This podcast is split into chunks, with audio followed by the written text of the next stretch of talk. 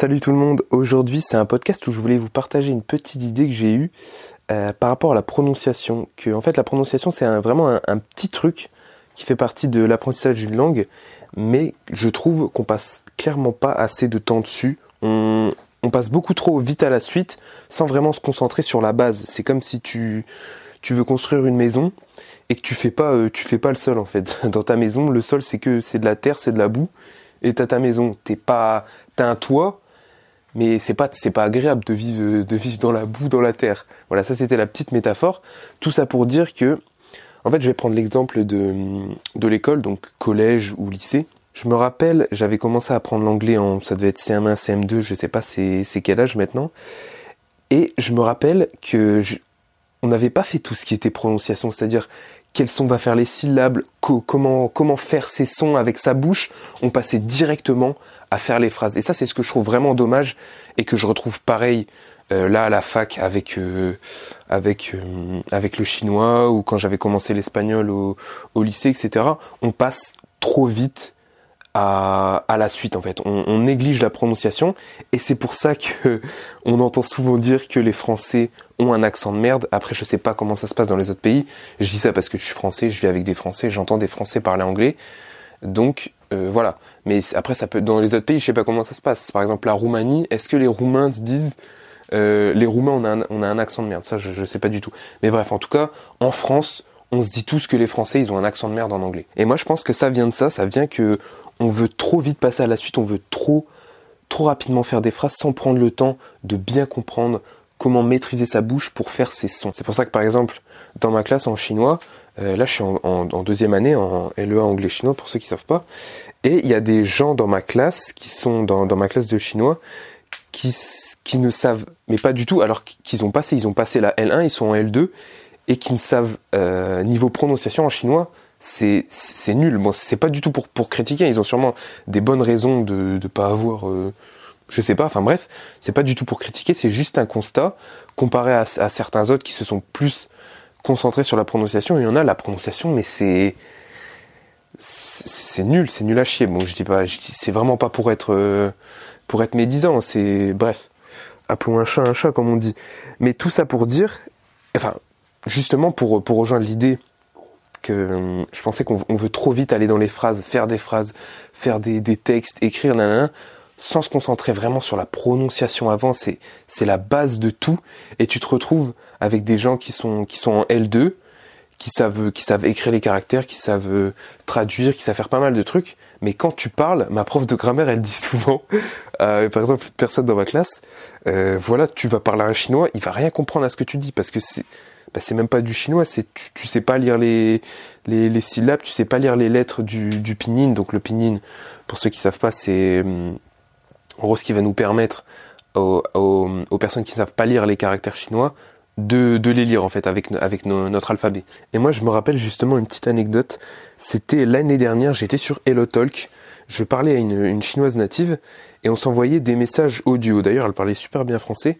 Et moi, j'ai envoyé un message en, en chinois et elle m'a répondu. Ça, ça, ça, a été le déclic. Ça m'a quand même marqué. Mais frère, je, je, comprends rien à ce que tu me dis. Enfin, elle m'a pas dit, elle m'a pas appelé frère, mais c'est l'image me fait rire. Tout ça pour dire que j'avais dit quelque chose en chinois et elle avait rien compris parce que j'avais pas la bonne prononciation. Enfin, pour dire surtout que l'année dernière, j'étais pas, j'étais pas, j'étais pas ouf quoi. Et euh, bah, c'est ça qui m'a donné le déclic pendant pendant ces vacances là, ces vacances d'été. Je me suis mis à fond sur la prononciation en chinois et je, bah, c'est pas pour euh, pour faire pour me vanter ou quoi, mais mais j'ai fait pas mal de progrès. Et maintenant, j'arrive à hum, quand en cours on doit lire les les textes, les, les phrases au tableau ou quoi, ben ouais, de, de ce que me dit la prof, franchement, c'est pas mal comparé à certaines personnes qui sont pas du tout euh, qui se sont pas du tout penchées sur le sujet en fait.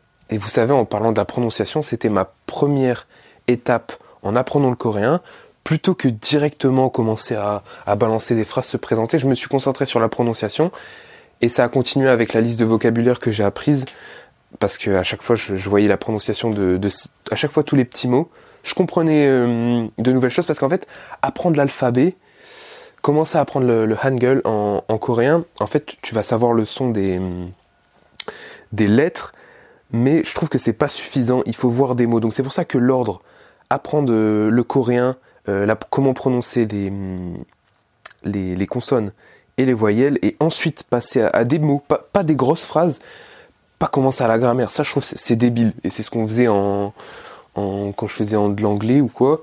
On passait directement, on commençait avec euh, le vocabulaire, la grammaire, sans passer par la prononciation. Donc voilà, c'est pour ça que moi je me suis bien. Par contre, je dis pas du tout que je suis un pro en, prononciation en coréen, mais disons que hum, comparé au tout début, j'avais regardé des vidéos pour, pour apprendre l'alphabet coréen sur, euh, sur YouTube et je me rendais compte que comparé à maintenant, il y avait pas mal de trucs que j'avais pas compris. Donc en le travaillant, en, travaillant la prononciation, on se rend compte qu'il y a des trucs euh, qu'on disait mal avant. Il y a toujours certaines certaines lettres. Je sais que moi avec les, les consonnes euh, les consonnes doubles, ça c'est un truc qui me parce qu'en français on n'a pas d'équivalent. Euh, sauf le siot, je crois que ça s'appelle comme ça, et le double siot, ça j'ai bien j'ai commencé à bien prendre prendre mes marques. C'est quelque chose que je maîtrise pas à 100% maintenant, mais c'est pas grave. Je sais que dans, le futur, je vais avoir des, je vais avoir des, nouveaux déclics comme j'ai eu pour certaines, certaines, certaines syllabes. D'ailleurs, je pense que je vais vous faire une vidéo sur euh, certains trucs que j'ai compris sur l'alphabet coréen, parce que ouais, il y a pas mal de trucs où je me trompais au début et des, des, ça me fait, il y avait des vidéos sur sur l'alphabet en coréen. C'était, c'était tellement basique. Enfin, je, je veux pas, je veux pas, je veux pas non plus critiquer, mais c'était, euh, il, se cassait pas la tête quoi. Voilà, tout ça pour vous dire aussi dans la description, je vais vous mettre une vidéo. Ça c'est la meilleure vidéo que j'ai trouvée sur YouTube qui explique les leçons en, en coréen. Parce que ouais, il y a des vidéos, euh, ok, tu vois le ça, ça veut ça c'est un G, ça c'est un, un K en français. C'est plus, c'est beaucoup plus subtil que ça. Tu te rends compte quand tu quand tu commences à avoir du vocabulaire, à avoir certaines phrases, tu te rends compte que c'est beaucoup plus beaucoup plus subtil que euh, telle lettre égale G, telle lettre égale euh, K, telle lettre égale L, machin, nanana ou R. Voilà, donc regardez la vidéo dans la description que j'ai mise. Elle, elle est longue, elle dure une heure, mais moi je l'ai trouvée vraiment vraiment cool. Elle m'a appris pas mal de trucs et elle va bien dans les détails de hum, comment votre bouche et votre langue doivent être placées. Ça c'est super important pour comprendre comment faire ses sons. Donc voilà, c'était une petite, euh, une petite vidéo pour, pour vous parler de ça. L'importance de la prononciation, concentrez-vous d'abord sur la, sur la prononciation plutôt que, plutôt que bah, rentrer directement dans le sujet. Je sais que, en fait, pour certaines personnes, je, je peux comprendre si tu vas dire à, je sais pas, ta famille, tes amis, j'ai commencé à apprendre le coréen, et ils vont tous te dire, ça c'est, je, le remarque maintenant que, bah moi je, je suis pas mal dans les langues avec le chinois et tout, et dès que je dis que je fais ça, on va me dire ah bah vas-y euh, dis euh, dis machin en chinois, dis comment dis, dis bonjour.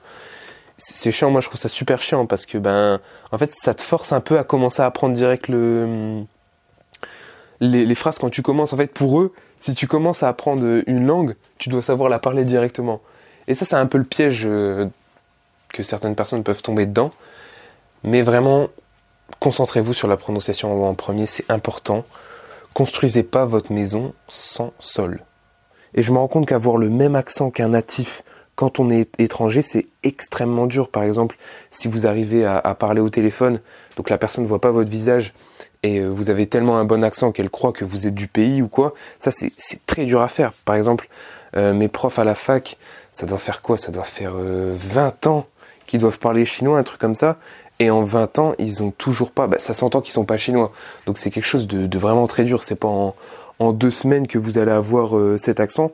Pour moi, c'est limite comme euh, comme être imitateur en fait. Quelqu'un qui va réussir à faire la même voix que, que des personnes connues ou de, de Gollum, je sais pas, ou de n'importe quel truc. C'est ça en fait. Il faut trouver comment euh, je le dis à chaque fois, mais c'est super important, comment bien, bien utiliser sa bouche, ses lèvres, ses dents et sa langue pour faire des sons qui ressemblent vraiment à... Et puis après tout, on est tous humains, on est tous composés, on, a le même corps. Donc après, c'est juste qu'il faut qu'il faut s'entraîner et trouver trouver ce petit truc quoi. Enfin voilà, c'est la fin de ce podcast. C'était juste une petite vidéo pour vous partager une petite idée que j'avais. Euh, si ça, si vous avez bien aimé le podcast, dites-le moi en commentaire. Et du coup voilà, hein, je vous laisse. Passez une bonne journée, travaillez bien. On se retrouve la prochaine fois.